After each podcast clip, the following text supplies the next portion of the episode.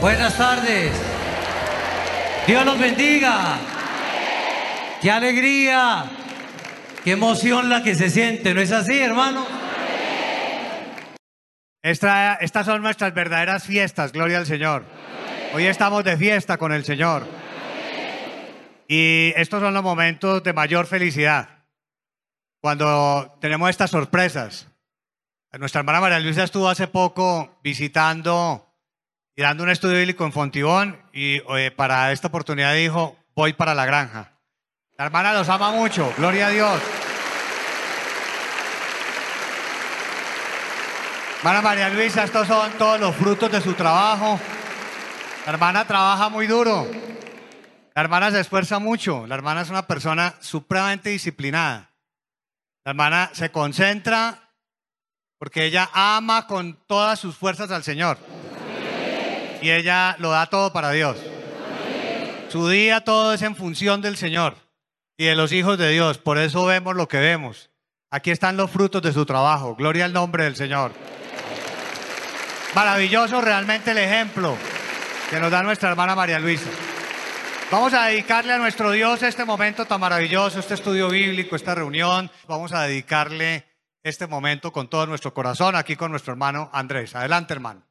Entonces vamos a orar y digámosle, Señor de la Gloria, Padre bueno, Padre grande, grande y maravilloso eres tú, Señor.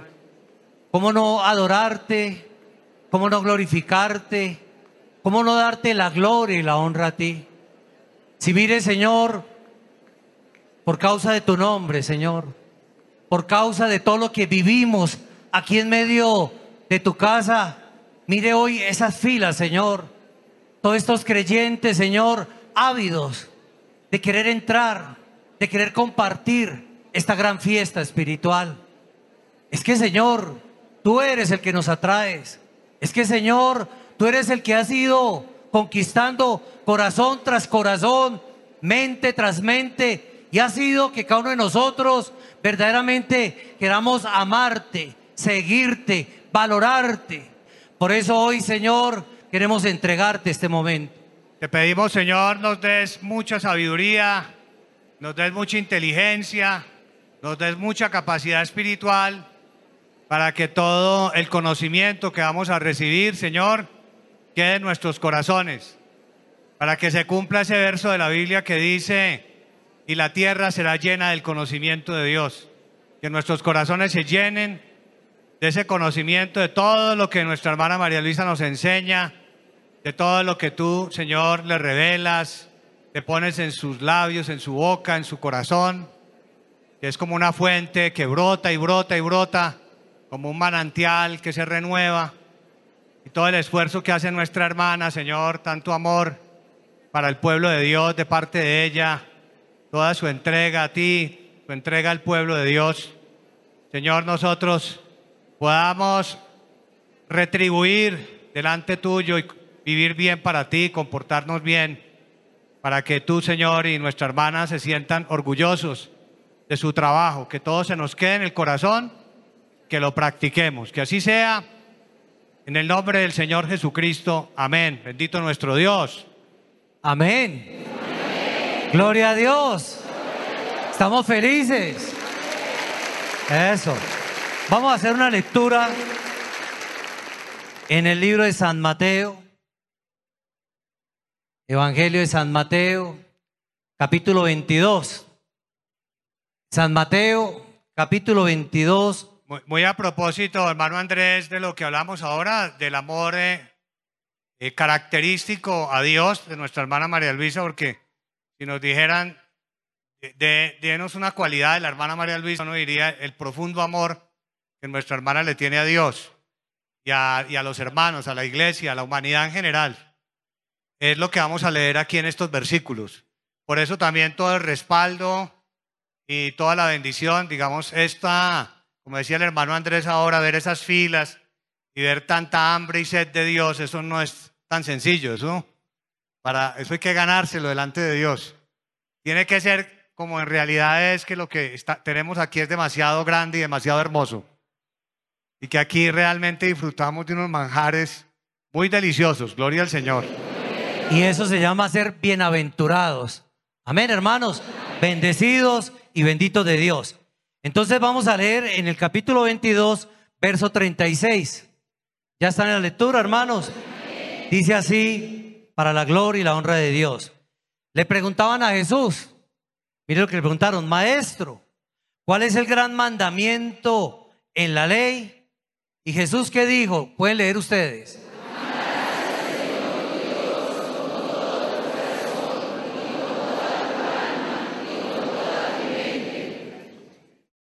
Este es el primero y grande mandamiento.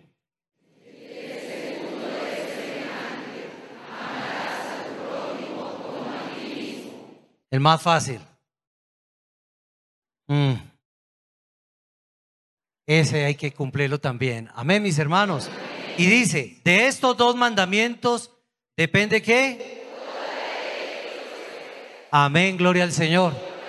Ahí se resume. Sí, ahí está todo y, y es lo que siempre nuestra hermana nos enseña, pero dando ejemplo, gloria a Dios. Pueden tomar asiento, hermanos. ¿Quiénes alaban y bendicen al Señor? ¿Quiénes están agradecidos con el Altísimo? ¿Quiénes aman profundamente a Dios? Y para eso, qué hermoso es recibir a nuestra amada hermana María Luisa.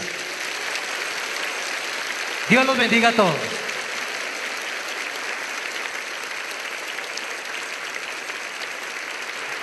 Muy buenas noches, queridos hermanos y hermanas, tanto de aquí de la iglesia de la granja como todas las visitas que vienen de otros templos.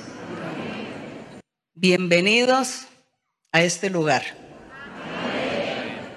Bienvenidos porque cada uno de ustedes va a recibir la bendición del cielo.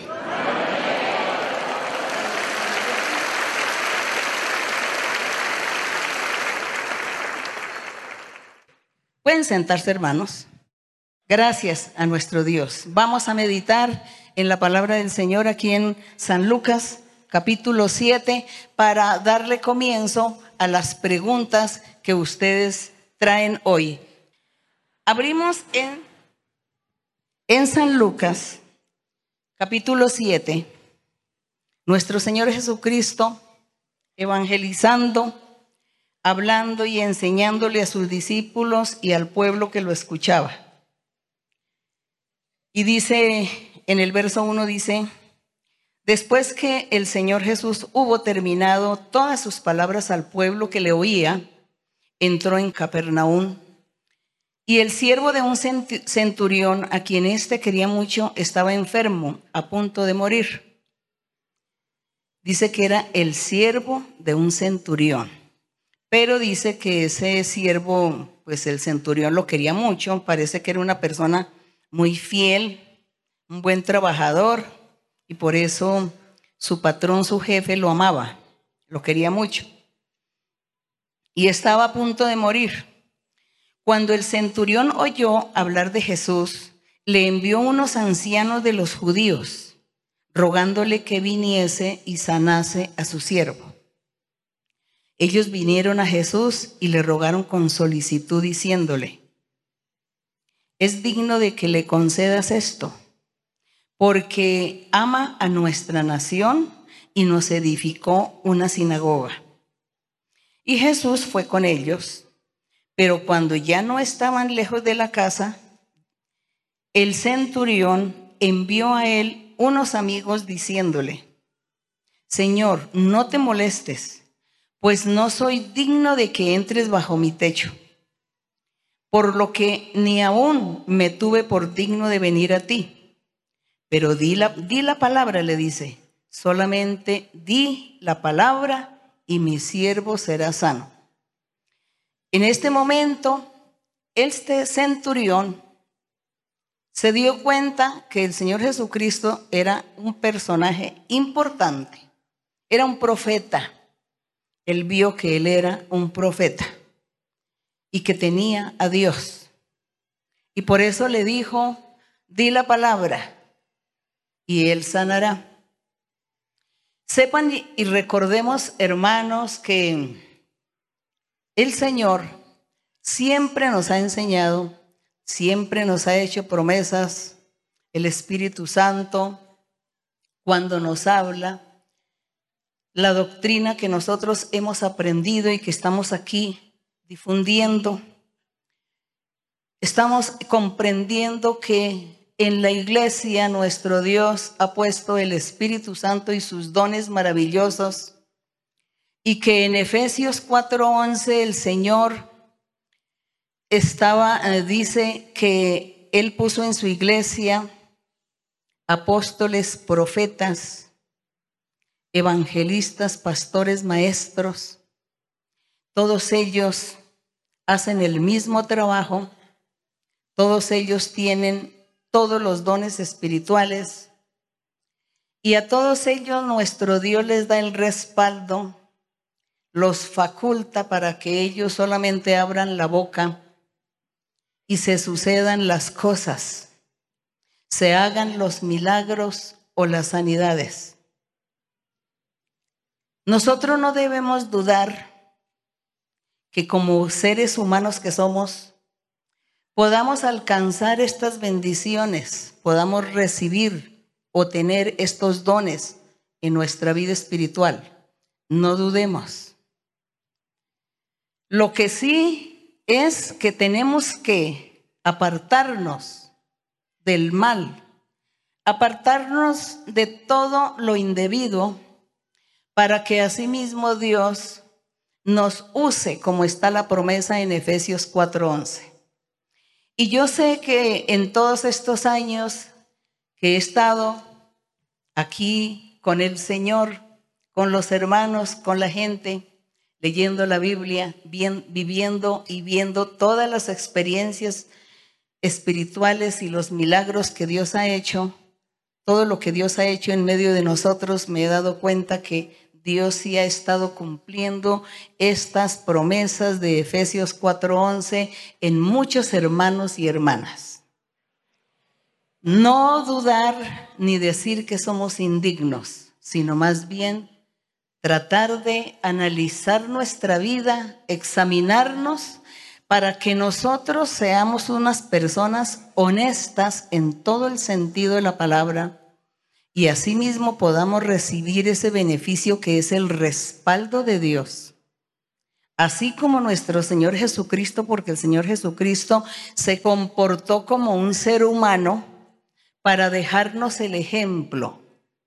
Nosotros también a nosotros también hoy nos sucede que alguien dice, solamente hábleme, solamente dígame algo, que Dios estará respaldando esa palabra. Y así ha acontecido, hermanos. Eso soy testigo de estas cosas. Por eso cuando yo leo esto, no se me hace nada extraño que el centurión dijo, Señor, solamente di la palabra, no vayas a mi casa porque yo no soy digno que tú entres en mi casa. Pero desde allá, desde donde tú estás, habla y tu palabra será firme y tu palabra hará la obra, hará el beneficio. Hoy en día también Dios hace esto con nosotros. Hoy también Dios a nosotros nos va a dar esos dones y nos va a poner también a que nuestra palabra sea firme y que no sea nuestra palabra, sino Dios hablando por nuestra boca. Es eso. Entonces, cuando decimos la palabra es firme, no es que es mi palabra del ser humano, sino Dios usando mi boca para hablar, para dar una orden o para dar una bendición, otorgar algo a alguien y eso la persona lo recibe. Eso también ha sucedido hoy. Así que nosotros aquí leemos y vemos cómo Dios es tan grande y como la Biblia dice, Él es el mismo ayer y el mismo hoy. Y Él es el mismo mañana, en el futuro. Él es el mismo. Él no cambia. Él no ha cambiado. Su poder ha sido igual. Su manifestación igual. Así que la honra para nuestro Dios y esto sirve para que nosotros nos motivemos a buscar lo profundo de Dios, buscar los dones, la doctrina profunda, madurar, dejar el orgullo, la vanidad, la vanagloria, dejar tantas cosas que nos atan y nos impide recibir la bendición de Dios. Y aquí entonces este hombre dice, di la palabra y mi siervo será sano. Entonces dice en el verso 8, porque yo también soy hombre, pues puesto bajo autoridad y tengo soldados bajo mis órdenes. Y digo a este, ve, y él va. Y al otro le digo, ven, y él viene. Y a mi siervo le digo, haz esto, y él lo hace. Al oír esto Jesús se maravilló de él y volviéndose dijo a la gente que le seguía, os digo que ni aún en Israel he hallado tanta fe, porque este hombre no era judío, era un griego, era un extranjero. Y dice el Señor que él se maravilló porque ese hombre no era israelita, no era del pueblo del Señor y creyó en Jesucristo, creyó que Jesucristo era un personaje importante, era un profeta y que tenía a Dios.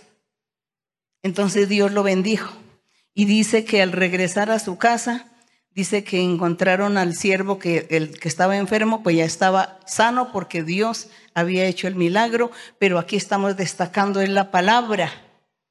Di la palabra, no necesitas venir, no necesitas que me impongas manos. Di la palabra solamente y así se harán las cosas. ¿Ustedes quieren que Dios los use así de esta manera? Bueno, entonces, a examinar nuestra vida, a mirar a ver nuestros defectos, debilidades, flaquezas, carencias en nuestra vida espiritual. Mire a ver qué nos falta para cambiar ¿Hay algún vestigio de envidia? ¿Hay algún vestigio de recelos, odios o venganzas o rencores? ¿Hay orgullo, ambiciones, avaricia, codicia, engañar, estafar, mentir? ¿Qué hay? ¿Qué habrá que nos toque qué? Abandonar para que Dios nos use. Nos use. Dicen ¿Qué es el trabajo de un apóstol? Un apóstol tiene todos los dones espirituales. ¿Cuál es el trabajo del profeta? El profeta tiene todos los dones espirituales. ¿Cuál es el trabajo del evangelista? Él tiene todos los dones espirituales. El maestro o la maestra, ¿qué hace? Tiene todos los dones espirituales. Entonces, hermanos, miren las maravillas que Dios nos ofrece, nos tiene. ¿No les parece que nosotros debemos luchar para alcanzar estas maravillas de Él? Amemos a nuestro Dios, seamos honestos. La honestidad encierra todo. Ser honesto en todos los aspectos de la vida para que asimismo Dios venga a nosotros y nos bendiga, nos respalde.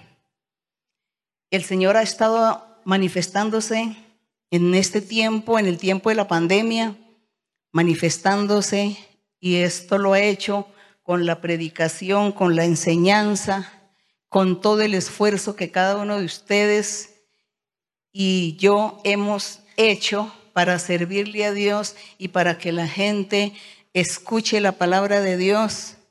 Y ese anhelo, ese fervor, esa devoción es la que Dios mira y por eso Dios nos ha tenido, nos ha sostenido, nos ha bendecido grandemente, ha bendecido a mucha gente que aún todavía no está aquí en la iglesia, sino que eran solamente oidores o que se conectaban a internet a ver las enseñanzas y cuenta la gente todos los milagros y las bendiciones que Dios les hizo durante la pandemia.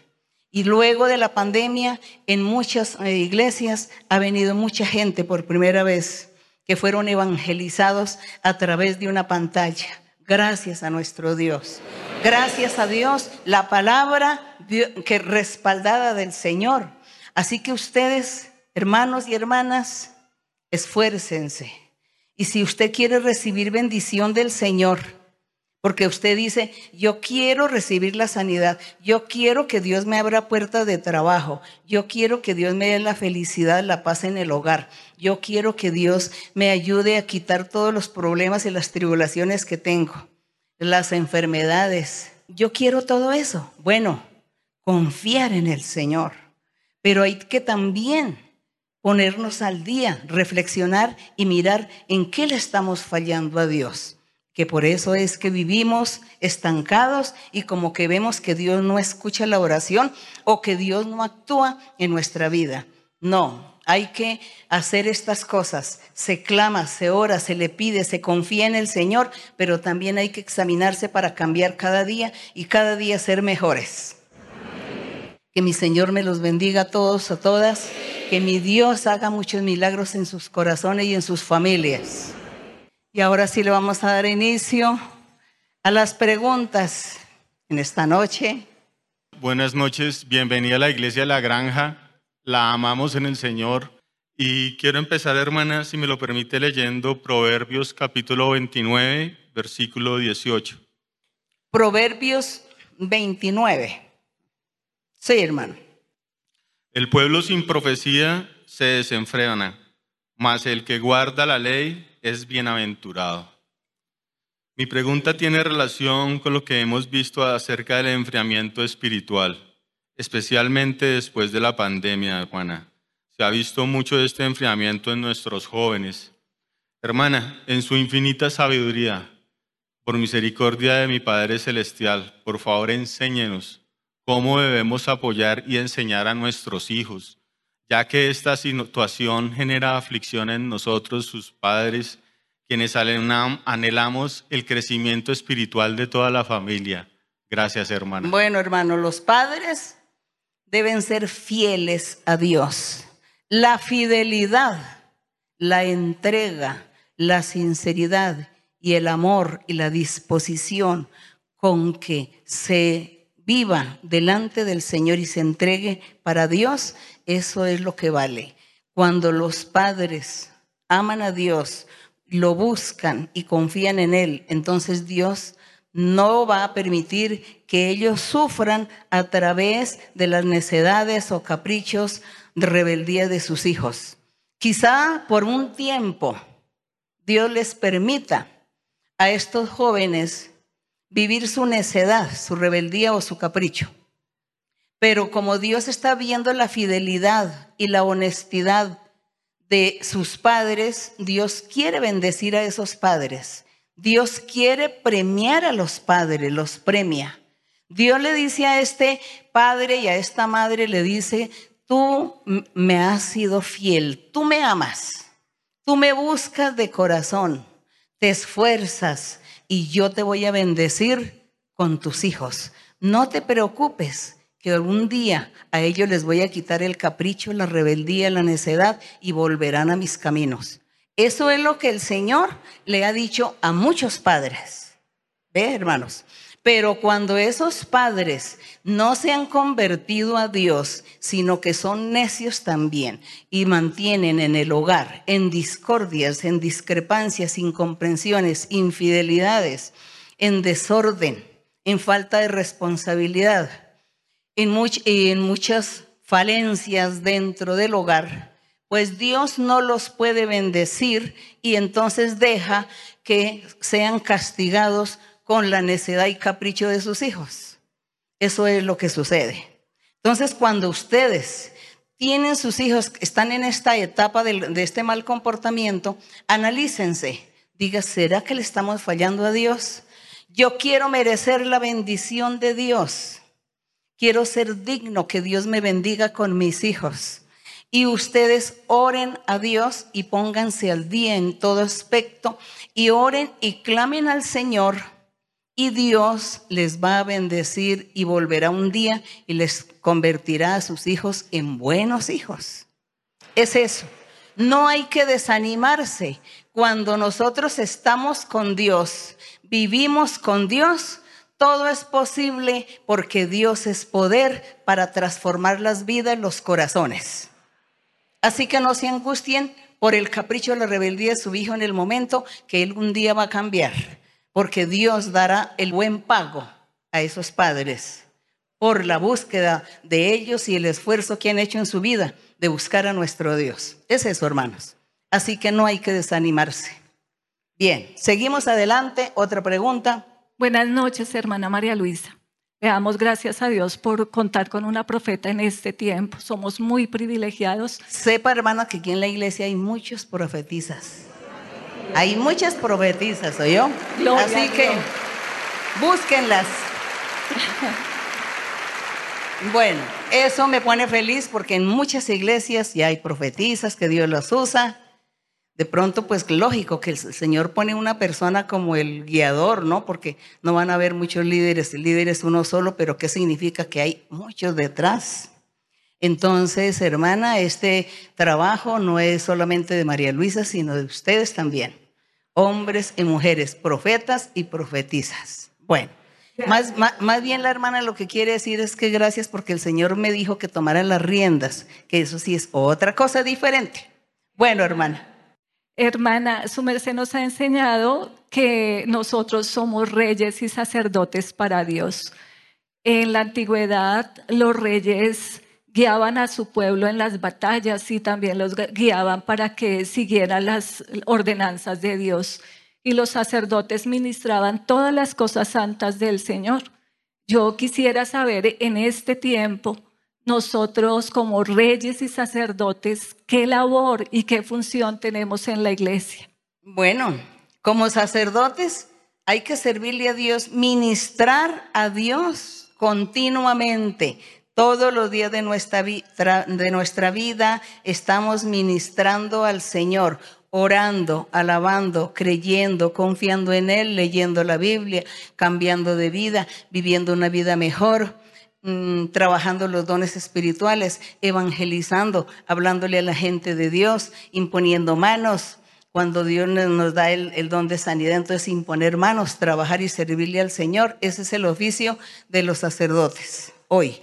Y como reyes también tenemos que estar batallando contra el enemigo. Dice que estamos todos los días en una batalla constante contra el enemigo y estamos luchando y por eso dice que tenemos que ser como soldados de Jesucristo con una, con una armadura puesta, eh, porque todos los días tenemos que luchar contra nuestro enemigo. Entonces ahí estamos trabajando también como el trabajo que les tocaba a los reyes, enfrentarse en las guerras. Hoy las guerras son espirituales con el enemigo, pero de igual forma debemos tener la confianza en Dios, tener a Dios para que Él nos dé victoria y nos dé triunfo en estas batallas con el enemigo que tenemos todos los días de, de nuestra vida prácticamente.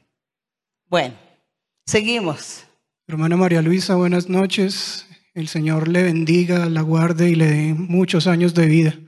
Hermana María Luisa, mi pregunta está en Mateo 8, 31 al 34, donde nuestro Señor Jesucristo eh, le salen al camino dos endemoniados y Él los liberta, pero esos demonios van a un hato de cerdos, los cuales eh, se botan por un desfiladero al mar. Hermana María Luisa, en el versículo 34 dice, y toda la ciudad salió al encuentro de Jesús, y cuando le vieron le rogaron que se fuera de sus contornos. Hermana María Luisa, ¿por qué hoy en día, al igual que en aquella ciudad, a pesar de tantos milagros y prodigios que realiza el Señor, la gente prefiere no creer e impiden que el Señor ingrese a esa santa ciudad en el sentido espiritual, es decir, a nuestras vidas. Hermana María Luisa, ¿qué hacer para mover esos corazones? Hermana María Luisa, el Señor la bendiga y la guarde. Gracias. Bueno, ¿qué hacer? Más bien, digamos que todo, todos estos um, acontecimientos en aquel tiempo nos dejan a nosotros también el ejemplo que así como al Señor Jesucristo le sucedió que lo rechazaban, que no creían en Él, que lo calumniaron, lo vituperaron, y mucha gente fue rebelde, necia y no quiso creer, pues hoy también es igual. Pero Dios que nos enseña, dice, el Señor dice, hay que seguir adelante, hay que ser fiel, fieles y firmes, no desanimarse, no decaer. Cuando uno ve estas cosas, no desanimarse, sino seguir adelante. Unos creen, otros no creen, pero nosotros seguimos nuestro camino y seguimos haciendo las obras que Dios nos ha encomendado hacer. seguimos haciendo nuestro trabajo. No tenemos por qué desanimarnos porque todo eso sucedió. Al mismo Señor le sucedió cuanto más a nosotros, sus seguidores. Nos sucede igual. Y ahí aprendemos. Y también aprendemos que la fidelidad y la firmeza es tan importante para Dios. Ver que sus hijos o sus seguidores sean firmes y sigan adelante el camino, sobrepasando cualquier obstáculo que encuentren en ese, en ese camino, que son tantos y que casi todo a diario encontramos obstáculos, impedimentos, pero ahí estaremos al frente del Señor en la batalla, luchando con el enemigo y en el camino, siguiendo el camino, caminando hacia la eternidad. Eso es lo importante. Así que hay que seguir adelante y seguir amando a Dios. Eso es lo importante. Seguimos. Seguimos otra pregunta, sí, hermana. Ah, María Luisa, buenas noches. El templo de la granja se siente muy feliz de tenerla aquí. Hermana, yo hace muchos años mantenía con mucha tristeza. En una alabanza yo le dije al Señor, Señor, si me, diera un abrazo, yo creo que esa tristeza se iría. Esa noche me dio un sueño el Señor con la hermana. La hermana me abrazaba. Lo único que la hermana me dijo, hermana, hermana. Y de ahí me quitó la tristeza. Bueno, gracias a Dios. Gracias a Dios que el Señor hace el trabajo por mí, ya que yo no lo puedo hacer. Él sí lo puede hacer. Él hace todas las cosas. Por eso es que hay que amar tanto al Señor y darle las gracias por sus beneficios. Confiar en el Señor, hay que confiar en Dios. Sí, hermana. Hermana, entonces yo dije, bueno, para agradecerle al Señor tanto que hace por nosotros, buscaré cómo alabarlo en toda la Biblia. Yo aquí tengo unos pasajes pero desde Génesis hasta Apocalipsis encontramos alabanzas al Señor. Mi pregunta es, em, ¿por qué cuando leemos la Biblia es difícil entenderla? Pareciera que no estamos aprendiendo a alabar a Dios. ¿Cómo hacemos para entender más nuestro corazón? Bueno, dice la hermana que le parece difícil entender, que leemos la Biblia y nos parece difícil entender. Sí, es muy difícil realmente, pero cuando nosotros queremos agradar a Dios y llevamos una vida bien delante de Él, pues Dios nos ilumina y hace que podamos entender los escritos, aunque hay muchos misterios, sin embargo, lo poco que entendemos eh, llega a nuestro corazón y de ahí es que aprendemos y decimos, aprendí a alabar a Dios, a glorificar a Dios, aprendí a orar, aprendí a confiar en el Señor. Ahí es que seguir leyendo la Biblia. Siga leyendo la Biblia una y muchas veces. Y no se preocupe si no lo entiende todo, porque algo le va a quedar en su corazón y en su mentalidad. No se preocupe, siga adelante y esfuércese, que hay bendiciones muchas para usted y su familia. Siga adelante. Seguimos por allí. Seguimos. Sí, hermano. Hermana María Elisa, muy buenas noches. Que el Señor la continúe bendiciendo. Hoy todos los hermanos de acá de la granja y los visitantes Nuestros corazones están regocijados de tenerla nuevamente con nosotros. Hermana, tengo una pregunta en Habacuc 2, versículo 4. Sí, hermano. He aquí que aquel cuya alma no es recta se enorgullece, mas el justo por su fe vivirá. Hermana, su merced nos ha enseñado que el alma que se enorgullece es el protestantismo. Y que el justo por su fe vivirá es el que cree en el Evangelio.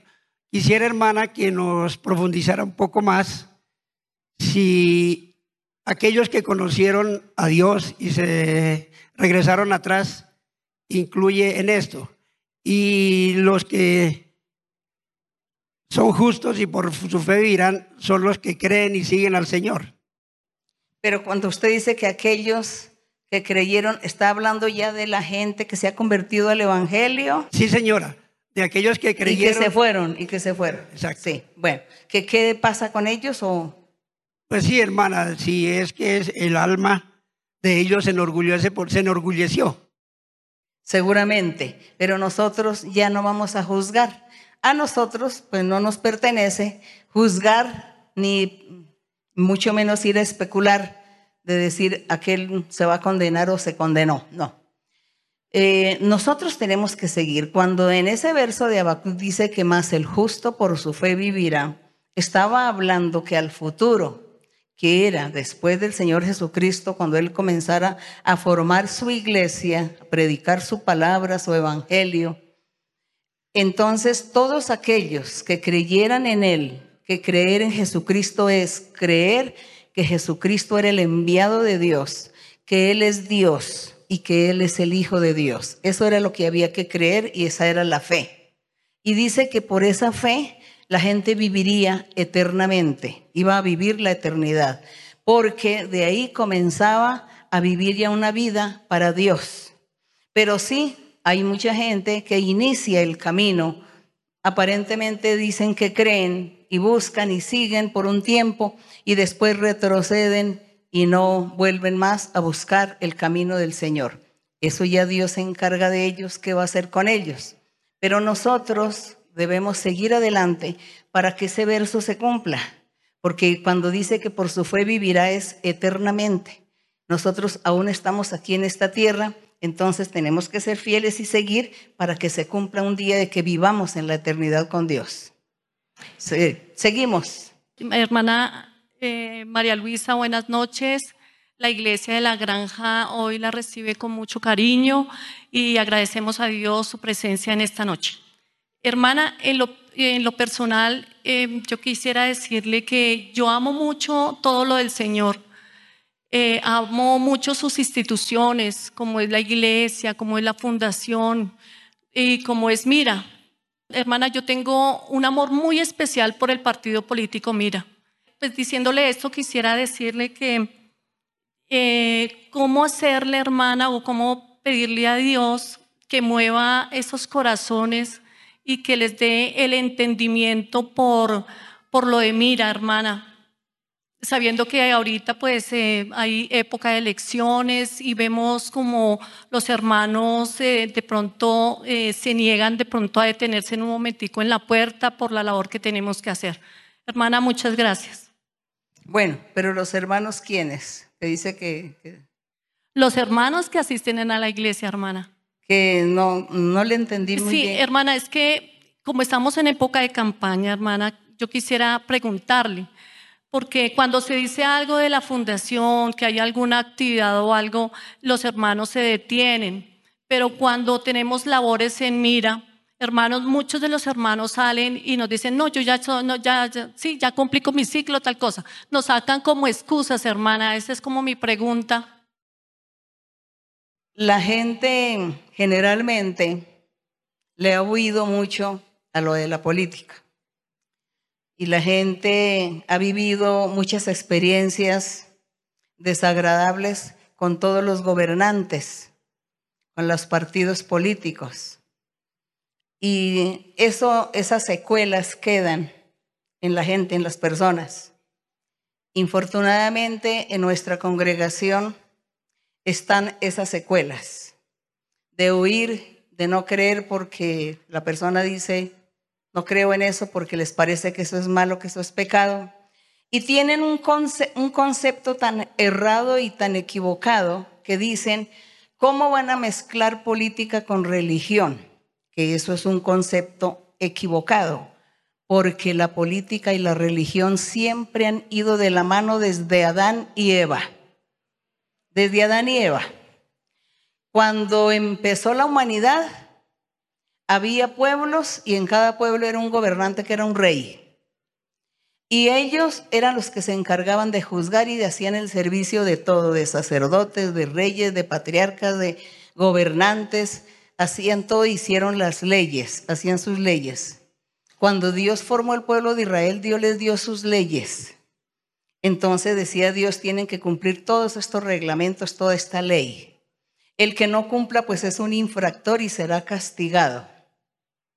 Y también el Señor ponía en la parte espiritual sus sacerdotes.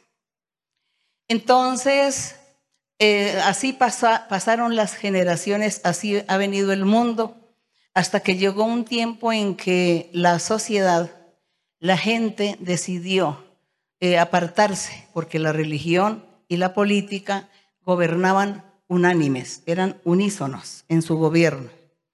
Luego decidieron que había que apartar. Bueno, está bien, se apartaron política a un lado, religión a otro lado. Pero nosotros caímos en algo que Dios quiere que nosotros hagamos.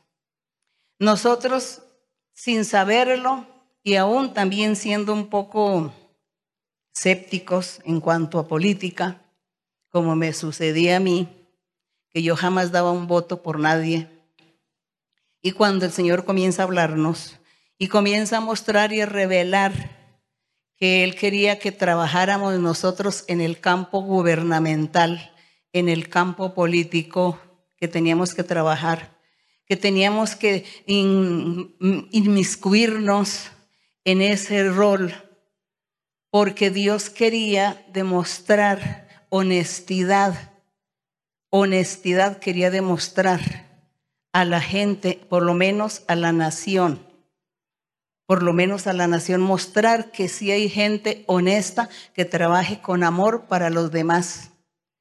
Eso es lo que Dios nos, Dios nos enseñó y nos dio unas pautas. Y nos ha enseñado y aún nos está enseñando. Entonces nosotros, sin querer y sin estar allí metidos en estas cosas, el Señor nos involucró. Y por obediencia, estamos nosotros luchando y trabajando y realmente hemos visto frutos porque los otros gobernantes o los otros partidos políticos se han dado cuenta cómo nosotros, nuestro partido, es gente responsable, seria, honesta, que no van por el dinero, que no van para sobornar ni para ser sobornados sino que es lo legal, lo justo. Y entonces la gente ve ese ejemplo y es lo que Dios quiere. Dios no, no quiere tanto que la gente eh, se convierta en, en una persona que va a un puesto muy alto a ganar millones de millones. No, eso no es lo que Dios quiere. Dios quiere mostrar la honestidad y la honradez en los seres de que sí existe en el campo político eso es lo que Dios quiere mostrar. Entonces, que a la iglesia vienen personas de todos los círculos, de todas las creencias y adeptos a cualquier partido político. Aquí viene mucha gente a pedir profecía y a recibir beneficios por parte de Dios. Y no ponen atención a la doctrina a lo que Dios enseña y cuando Dios habla y enseña y da órdenes, no ponen atención que hay que obedecer a Dios y agradar a Dios en aquello que, aunque no me guste, yo quiero agradar a Dios y me involucro y lo hago, Señor, porque tú lo has dicho. Como tú lo dijiste, entonces yo lo voy a hacer, Señor, aunque yo no esté de acuerdo, aunque a mí no me guste eso, porque yo veo que la gente miente, la gente promete y dicen muchas mentiras. Pero Señor, como tú lo dijiste, eso apoyaré, lo tuyo, tu palabra. Si, si todos los creyentes pensaran de esa manera y entendieran de esta manera, recibían, recibirían beneficios y bendiciones de Dios en muchos aspectos de su vida. Pero por la negligencia, como hay negligencia en muchos diciendo, no, no, no, yo me voy con don fulano de tal que toda la vida he sido de fulano, yo toda la vida he sido del partido morado, del partido blanco y ya, y ya eso a mí no me cambia. Y entonces viene a la iglesia, ay no, yo quiero profecía porque yo quiero que Dios me sane, me bendiga, que Dios me haga promesas, que Dios me dé dones, pero resulta que, que Dios quiere que, esté ayudando y apoyando al, al partido, entonces dice, no, yo no, porque yo soy de los blancos y soy de los morados. Entonces Dios está mirando eso en la persona. Y Dios, pues no le da bendición, porque es una persona necia, rebelde, incrédula o dura de corazón quizá. Y por eso, eso es lo que usted, hermana, ve allá en la puerta. Eso es lo que usted ve en la puerta. Entonces, no se preocupe, no sufran ni se amarguen por eso, porque es Dios el que hace las cosas al final. Dios es el que pone su voluntad. Él pone su voluntad. Si Dios quiere que se gane, pues Él permite que se gane. Y si Dios quiere, no, en este momento no voy a permitir que ganen, no quédense ahí estancaditos, pues se quedarán estancados. Pero se hace la voluntad de Dios. Pero lo más hermoso y bonito es que nosotros los seres obedezcamos y vayamos siempre aliándonos hacia Dios hacia agradar a Dios. Señor, si eso es de tu agrado, si tú fuiste el que ordenaste la apertura de este partido, entonces, Señor, yo voy a estar apoyando con mi voto, porque tú lo dijiste, Señor. Es eso, simplemente. Entonces Dios se va a agradar, va a decir, este está obedeciendo en lo poco. Así que en lo mucho me va a obedecer también y lo voy a bendecir en gran manera. Entonces los hermanos no se preocupen,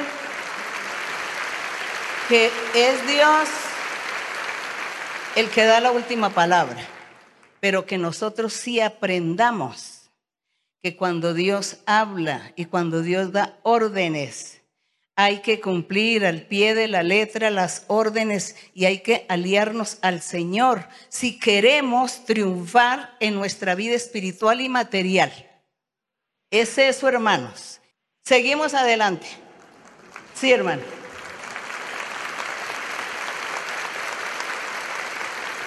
Muy buenas noches, hermana. Que el Señor la bendiga. Es una inmensa alegría tenerla aquí en la de la granja. Yo sé que es una promesa cumplida de nuestros hermanos de aquí de la granja.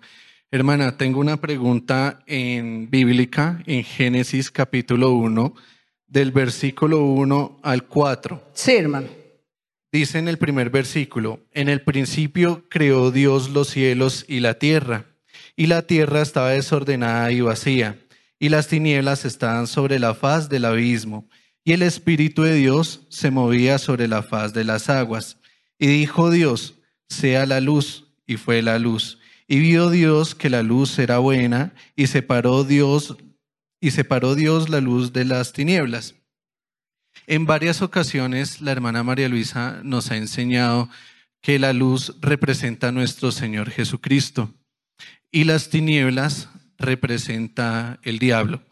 Por tal motivo, hermana, entendemos que en ese entonces ya el enemigo ya se había revelado contra Dios. Y tengo otra cita bíblica, hermana, para complementar la pregunta. En Ezequiel 28, en el versículo 16 al 17, dice lo siguiente. A causa de la multitud de tus contrataciones, fuiste lleno de iniquidad y pecaste, por lo que yo eché del monte de Dios y lo arrojé entre las piedras del fuego, oh querubín protector. Se enalteció tu corazón a causa de tu hermosura, corrompiste tu sabiduría a causa de tu esplendor. Yo te arrojaré por la tierra, delante de los reyes te pondré para que miren en ti. Mi pregunta es la siguiente, hermana nosotros, o bueno, la humanidad como tal, eh, conoció el bien y el mal después de que Adán y Eva comieran del fruto. Pero mi pregunta, hermana, es la siguiente. Dios le dejó a sus ángeles el conocimiento del mal, pero no, como, no conocían cómo ponerlo en práctica. Y si ellos tenían o tienen el libre albedrío de tomar sus decisiones, ¿por qué o quién tentó al diablo para rebelarse? Muchas gracias, hermana María Luisa, que el Señor la continúe bendiciendo. Bueno, en Ezequiel no nos dice quién fue el que le enseñó al diablo le dijo, lo incitó. Solamente dice que él fue, se llenó de orgullo. Dice que el diablo se llenó de orgullo y quiso ser igual a Dios. Quiso sentarse en el trono de Dios. Eso es lo único que nos enseña la Biblia y nosotros no podemos ir a inventarnos otra cosa. Decir quién, quién, seguramente Dios le permitió, como tenía libre albedrío, pues él maquinó estas cosas. Dios vio seguramente que estaba inclinado a hacer esto, no sabemos porque Dios le permite, pero de ahí, en de ese momento empieza a surgir el bien, el mal, las tinieblas, la luz, antes de la creación, ¿no? Antes. Entonces, antes de Génesis, antes de la creación, estaba ya la rebelión que había habido en el cielo del diablo, que decían que era un querubín muy hermoso, con, dice que vestido de piedras preciosas, con lo máximo Dios lo había vestido y que entonces quiso ser igual a Dios porque Dios le dio mucho poder también. Así que tenemos a ese enemigo poderoso, es lo único que sabemos, y que Dios lo arrojó a la tierra con sus seguidores. Y después de eso fue cuando ya el Señor hizo el universo. Bueno, no sé a, profundidad cómo es que es la pregunta del hermano. No le entendí bien. Eh, no, sí, hermana, está bien, me respondió. Sí, muchas gracias, hermana. Bueno, bueno. Seguimos. Hermana, buenas tardes. La iglesia de la granja se regocija con su presencia y la presencia de todos los hermanos que la acompañan. Hermana María Luisa, leyendo Éxodo 33, veo en usted todo el esfuerzo que ha tenido que hacer por todos nosotros para que estemos espiritualmente donde estamos. En Éxodo 33, 14, eh, Dios dice, mi presencia irá contigo y te daré descanso.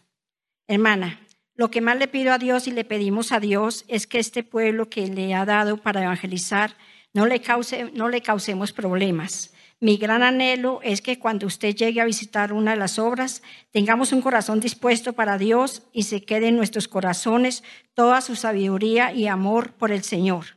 Que nos gocemos con su presencia, que no haya entre nosotros celos, ni envidia, ni contiendas y que no haya ninguna queja.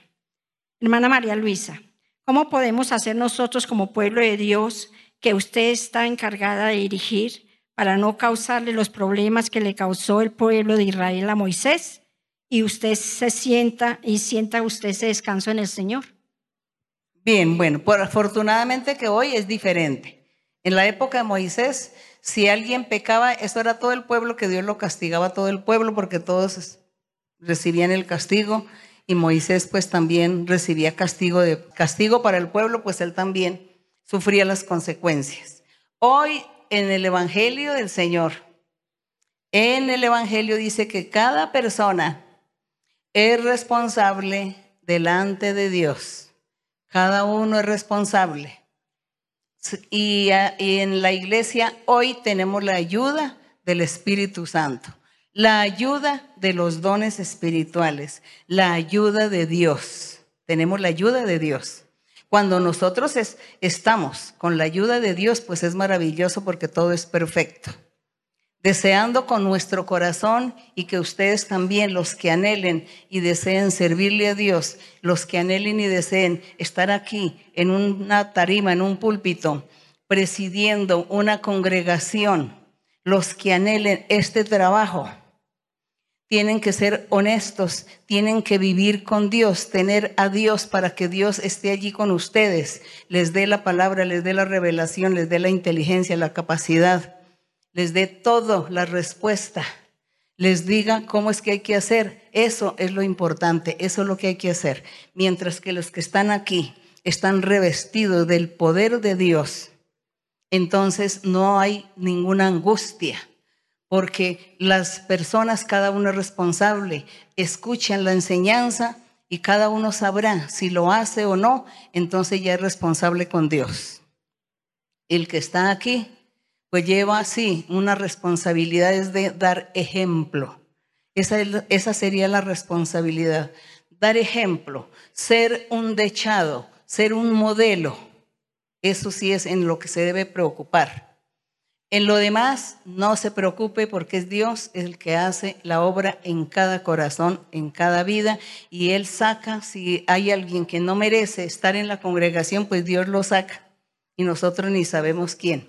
Y si Dios quiere bendecir y atraer a la gente, los trae, porque eso lo prometió, que Él mismo traería la gente a la iglesia. Él estaría convirtiendo los corazones. Entonces, por eso no tenemos por qué preocuparnos todos aquellos que han de estar en el púlpito sirviéndole a Dios. Pero eso sí, hay que servirle a Dios de verdad. Bueno, seguimos adelante. Seguimos adelante. Sí, hermano. Hermana María Luisa, muy buenas noches. Dios la bendiga siempre, le llene de alegrías y de satisfacciones en usted, en sus hijos, sus hijas, sus colaboradores más cercanos y de todos quienes bien la queremos, hermana. El Señor le bendiga. Hay un pasaje que en lo personal me parece muy lindo, quiero referirlo respecto de usted, y habla la escritura en Joel diciendo del Señor que es clemente y misericordioso, tardo para la ira, grande en misericordia.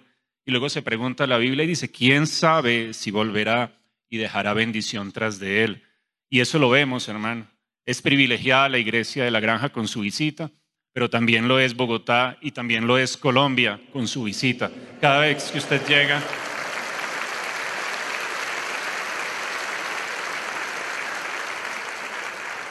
hemos visto, hermana, que con su visita esto sucede. Eh, pasa a Dios y deja bendición tras de sí por medio suyo, hermana. El Señor la bendiga siempre. Hermana, me gustaría, hermana, si nos, nos enseñase sobre uno de los pecados ocultos que usted mencionó al inicio del, del culto y sobre los que usted nos enseña constantemente, en particular el pecado de la envidia. Y quiero referirme, si me lo permite, hermana, en un solo verso, en Ezequiel capítulo 31, en su versículo 9, puesto que me parece muy particular y muy llamativo lo que ese verso señala acerca de la envidia. Dice él, refiriéndose a la escritura en este pasaje, repito, Ezequiel capítulo 31, verso 9, refiriéndose al diablo, dice la Biblia, lo hice hermoso con la multitud de sus ramas, y todos los árboles del Edén que estaban en el huerto de Dios tuvieron de él envidia. Entonces, hermana, si a partir de este versículo quisiera, hermana, enseñarnos al respecto. Yo pensé que a partir de ahí había nacido el pecado de la envidia. Bueno, el pecado de la envidia, sí. La envidia es algo, es como un defecto muy común entre las personas. Yo digo que sí sentí envidia alguna vez o dos veces y yo me corregí. Y uno se da cuenta cuando uno siente envidia. Uno se da cuenta. Cuando usted siente en su corazón algo contra la otra persona. Entonces uno dice, pero ¿por qué siento algo contra esta persona? Entonces, entonces uno tiene que analizarse y, decir, no, es como envidia voy a, a guardarme, me, le voy a pedir a Dios que me liberte de esto porque yo no quiero sentir envidia de nada ni de nadie. Y yo me liberé, el Señor me libertó, me libertó. Yo puedo decir que yo no tengo ese, esa debilidad en mí de la envidia. Por el contrario, cuando alguien triunfa, cuando alguien ocupa los primeros lugares, cuando alguien lo premian, cuando alguien le dan lo mejor, cuando alguien tiene lo mejor, compra lo mejor, vive en lo mejor, no me da envidia, lo felicito y me da alegría que viva así, en esa circunstancia, que tenga, que disfrute. Es eso. Entonces, seguramente Dios nos hace a nosotros vivir muchas cosas en la vida y cambiar para que nosotros podamos enseñar. Porque si nosotros nunca vivimos, no, nunca tenemos experiencias, ¿cómo vamos a enseñar? ¿Cómo vamos a sentir o cómo nos vamos a ponerlos a, pararnos en los zapatos de la otra persona si nunca hemos vivido ninguna situación? Y bueno, eso de lo de la envidia, a mí el Señor me, me quitó eso, pero porque me esforcé, porque reconocí, me di cuenta y le dije al Señor que yo no quería sentir eso. Y el Señor me ayudó y me quitó ese espíritu. También una vez el Señor me hablaba, me acuerdo que una vez, como por allá en Pereira, Pereira, Colombia, alguien oraba por mí y me decía, y tienes que tener amor para todos, porque aún te falta amor. Y yo comencé a analizar y a mirar y a pensar qué sería del amor. Y de, y de repente me acordé, recordé, recordé que yo tenía enojo, resentimiento contra una persona y que esa persona como que me caía mal como decimos, ay, me cae mal. Y dije, ahí está lo que Dios me dijo. Entonces eso es falta de amor, falta de misericordia, de tener paciencia, quitar estas cosas, pasar por alto todo. Quizá, mm, quizá la persona me había hecho cosas para yo sentir eso por ella, pero el Señor me enseñó que yo perdone, olvide y no le ponga atención, no le dé importancia, ignore estas cosas y ya. Eso es problema de la persona y no mío. Y Dios me limpió también de eso, de ese defecto o de ese espíritu, lo que fuera. Entonces, eso me ha servido a mí también para enseñar a mis hermanos y a mis hermanas, los que andan cerca, los que me preguntan, los que tengo oportunidad, a los que les descubro que sienten envidia, a los que les descubro que sienten eh, resentimiento o dolor contra alguien, yo, el Señor me revela eso, entonces yo les enseño y les digo, usted tiene esto, cambie, no tenga eso porque eso le, le, le, impide a usted que tenga bendiciones de Dios, bendiciones espirituales, que usted tenga progreso espiritual. Le impide, cambie y no sea así. Quite eso. Eso, eso les cuento. Entonces, eso, hermanos, eso. Dios nos da, nos, nos permite que nosotros hagamos cosas, caigamos en el error, pero que hay que reconocerlo, cambiar y Él nos ayuda y luego, ayudados por los dones espirituales, pues Dios también nos va a dar a, nosotros ese discernimiento para que nosotros podamos descubrir, tanto en nuestra vida como en la de las otras personas, esas cosas malas, defectuosas que no convienen y corregirnos a tiempo. Y gracias al Señor le doy, por eso es que yo vivo tan maravillada del Señor cada día, de ver la obra que Él hace, de ver Él cómo nos cambia y nos transforma. Es eso. Y le vamos a dar así gracias al Señor por esta oportunidad que hemos tenido. Y vamos a, a orar a Dios y a pedirle al Señor que, que haga de nosotros verdaderos hombres y mujeres, maestros y maestras de la palabra y de la vida espiritual para practicarla también. Que seamos hacedores de la palabra de Dios. Vamos siempre también en nuestra oración a pedirle al Señor y también que el Señor haga milagros y sanidades y se manifieste sus peticiones, sus, los anhelos de su corazón y sus peticiones en esta noche.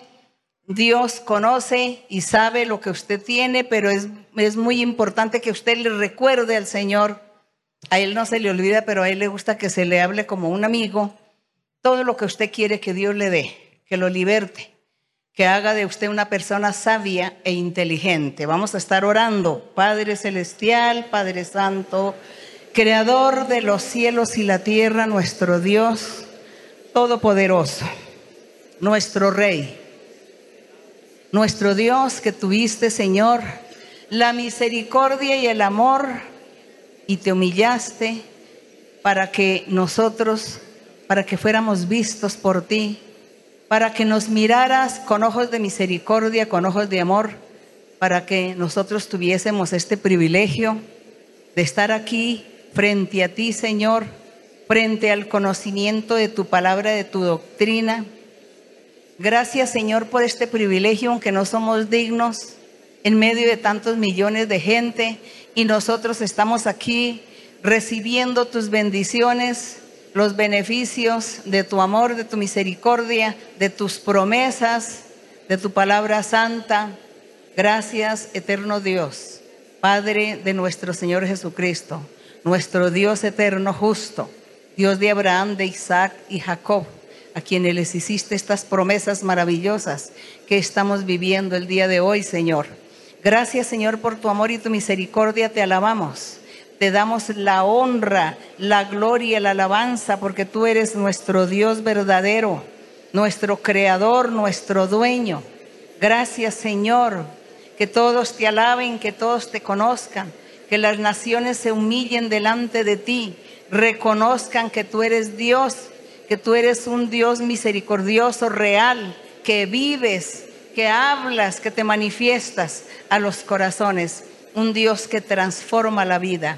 Gracias, Padre Santo. Tu amor es eterno, tu misericordia para siempre. Tus promesas son fieles, son verdaderas. Gracias, Señor. Te alabamos, Señor. La honra para ti, la gloria para ti. Señor, en el nombre glorioso de Jesucristo, tu Hijo amado. Te pido, mi Señor, que extiendas tu mano poderosa sobre cada hermano, cada hermana, niño, niña, los ancianos de todas las edades. Señor, extiende tu mano poderosa. La cabeza de cada uno de ellos y dale su bendición. bendiciones materiales y espirituales. Y prosperidad espiritual. Y prosperidad material también, Señor. Y dale, Señor, todos aquellos que ellos anhelen en su corazón. Las peticiones que hay en sus corazones.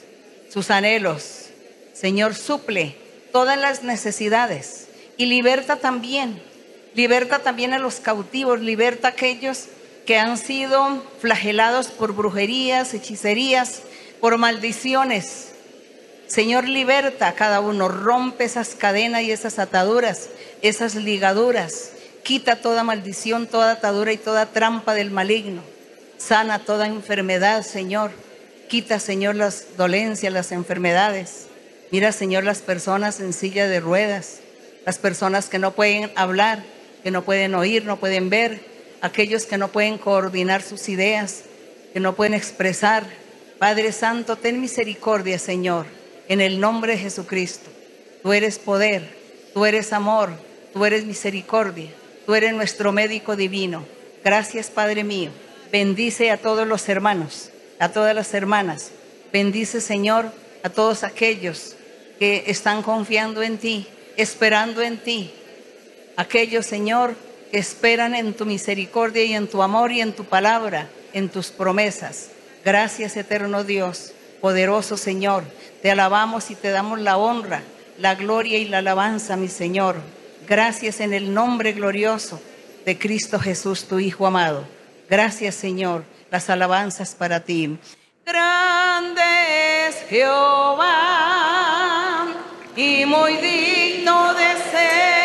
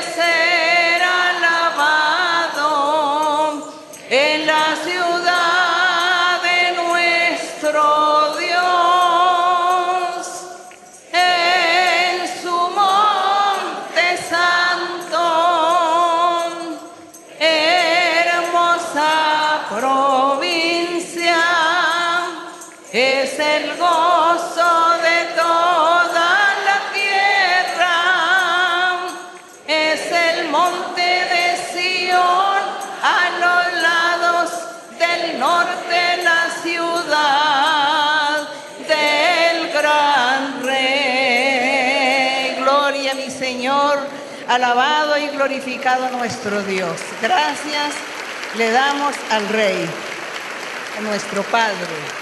Y las bendiciones del Señor no se van a demorar tanto, sino que pronto las estarán viendo. Todas las bendiciones que el Señor ha otorgado en el día de hoy. Los cambios de vida también. Muchos cambios de vida se van a realizar también y mucha prosperidad en todos los aspectos también a muchos. Y muchas sanidades también el Señor ha hecho. Así que amar a nuestro Dios con todo el corazón. Gracias, muchas gracias y hasta pronto mis queridos hermanos. Dios me les bendiga a todos. Gracias, gracias a, a todos ustedes.